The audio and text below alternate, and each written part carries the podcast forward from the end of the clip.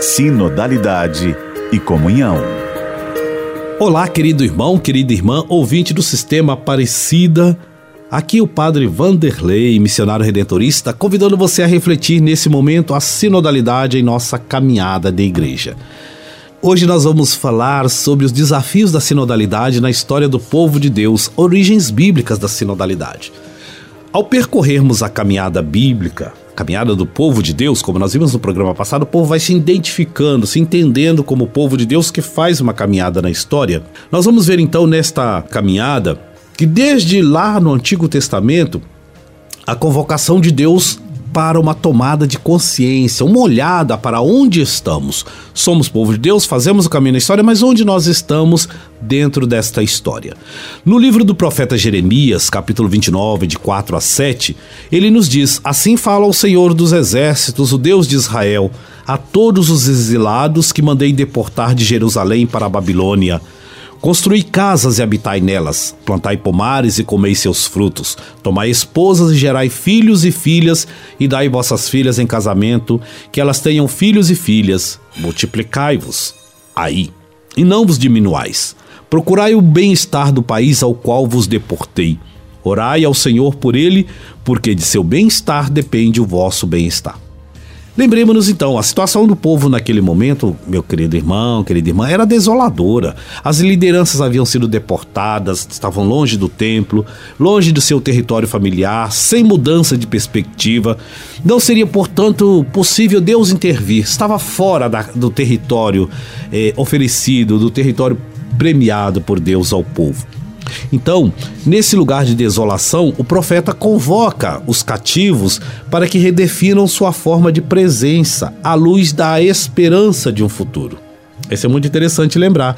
O profeta no Antigo Testamento, a todo instante, ele convoca o povo a uma atitude de unidade, porque quando estamos unidos, nós conseguimos perceber os caminhos para retomarmos a nossa identidade. Nós não nos perdemos. Aliás, vai ser uma das formas de se dominar um povo, é dispersá-lo, é dividir, é fazer com que não se sinta unido um com o outro, não se identifique um com o outro. E o profeta vai fazer o caminho contrário. Nesse lugar da desolação, ele vai ajudar o povo a perceber que deve manter a sua unidade.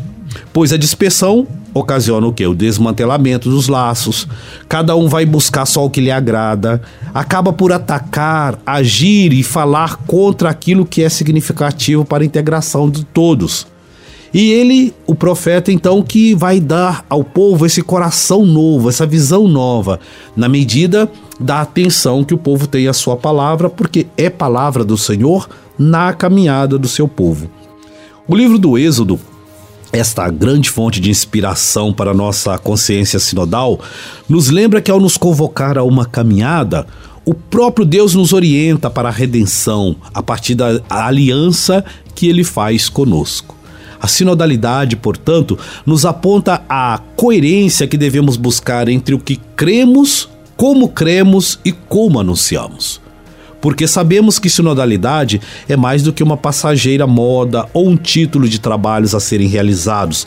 A sinodalidade é a credencial de nossa presença no mundo, é o que vai identificar a presença cristã no mundo, a sua consciência, a nossa consciência de identidade, pois desde os primórdios da comunidade cristã se forma no discernimento baseado na proclamação, no anúncio baseado na pregação dos antigos profetas, na qualidade de sua presença, aí nós vamos ver a prática de Jesus chamando a atenção apenas não para o cumprir lei, mas para cumprir um, uma forma de ser, um jeito de ser presença.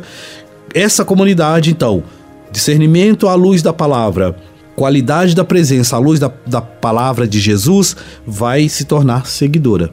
Então, a sinodalidade é o estilo específico de qualidade de vida, de missão da igreja e exprime, portanto, a nossa natureza de povo de Deus, um povo que caminha em conjunto e se reúne em uma única assembleia convocada pelo Senhor na força do Espírito para anunciar.